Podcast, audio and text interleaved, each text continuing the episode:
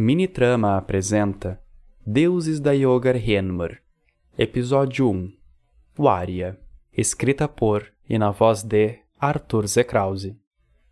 Doce e linda Waria, por que abandonastes a luz do dia para procurar conforto sobre o luar?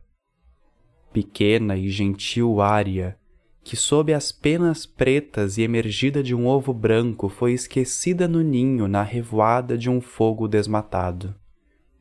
Triste e machucada o área, por que se esconde sobre os mantos de outrora?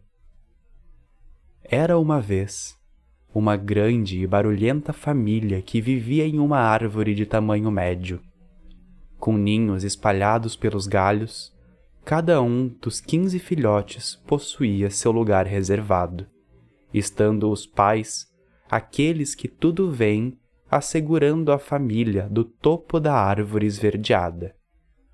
No último galho, o Ari apiava com alegria com a chegada de seus pais. Já passava do meio-dia e com fome, o Ari esperou, sabendo que seria a última a ser alimentada. Isto se sobrasse comida para ela. Acostumada a esperar, Waria viu seus pais alimentarem seus irmãos e partirem para a floresta para buscar alimentos para aqueles que ainda não comeram. Waria se calou, sentia fome e sabia que pela próxima uma hora ela teria de aguentar. Ela olhou para o alto, os irmãos mais velhos, mais fortes, sobrevoavam o topo da árvore em uma disputa para pousar no ninho de seus pais. Com penas pretas brilhantes, corpos fortes e piados encorpados, os irmãos quase nunca a visitavam, restando a Waria o imaginar de como seria estar junto deles, voando e se divertindo. Voar, algo que o Arya ainda não conseguia fazer, porque ninguém havia lhe ensinado a voar? O Aria viu o tempo passar, o céu alaranjar e a brisa se alterar. Já estava tarde, seus pais deveriam ter voltado. Triste, ela se aninhou na borda de seu ninho, ouvindo o estalar distante dos irmãos a se divertir. Quando despertou, o céu continuava alaranjado em um eterno fim de tarde. No topo do ninho, sua mãe piava em desespero, dizia palavras confusas. Seu pai estava morto.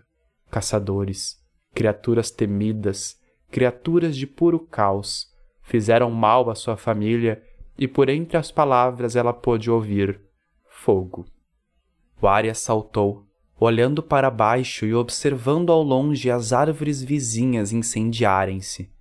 Sua mãe piava para todos voarem, Precisavam sair dali.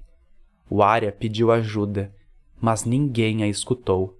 Seus irmãos ergueram voo, sua mãe os liderou.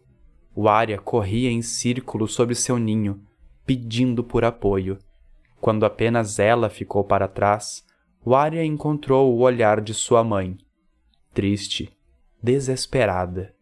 Sua mãe se virou e liderou a família para longe abandonando Arya que logo compreendeu o que acontecera. Era frágil, debilitada, não sabia voar. Se alguém a resgatasse, provavelmente morreria junto de um heróico ato. Ela olhou em volta, aceitando sua morte pelo fogo que, empurrado pelo vento, já beirava o tronco de sua casa. Ela sabia que morreria, mas algo em seu interior gritava por viver.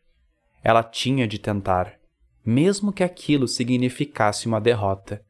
Certa da incerteza, jogada ao acaso, entregou sua vida à moeda da sorte e do azar. O Ária se jogou do ninho e com o solo se encontrou. Suas asas não foram fortes para amparar a queda, e sentindo dor, ela correu. Com calor, cansada, sem visão devido ao fogo e sentindo suas penas evaporarem. Waria sentiu sua carne queimar.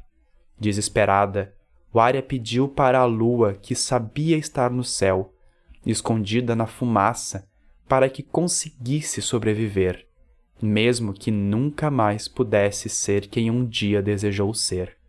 Sem saber para onde corria, o Arya encontrou onde parar ao chocar-se contra algo duro, sentindo o corpo esfumaçar, e então finalmente pôde descansar. O Arya não soube dizer quanto tempo se passou, mas quando seus olhos se abriram, ela nada viu a não ser o negro da existência. Pensou estar morta, pensou ter virado uma estrela, mas quando tentou se levantar, percebeu que estava viva, dormindo embaixo de um tecido pesado que a protegeu.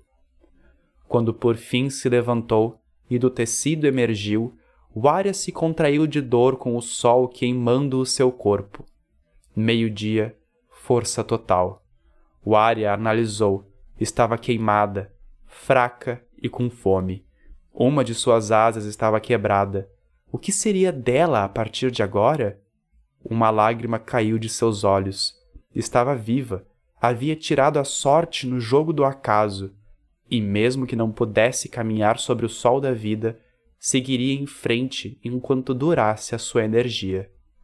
Waria pegou para si o tecido que a salvara, amarrando-o sobre seu corpo, e caminhou pela floresta em busca de água para beber. Uma caminhada longa. Um dia se passou, mas quando a encontrou, nada fez além de se olhar. Estava destruída. Sabia que suas penas nunca mais cresceriam como antes e que sua asa nunca mais realizaria aquilo que fora criada para fazer. O Arya não voaria ou seria quem desejava ser. Encarou o seu reflexo e viu a água se turvar. Algo estava saindo de dentro dela. Waria olhou atenta. Não era um simples algo, mas um grande alguém.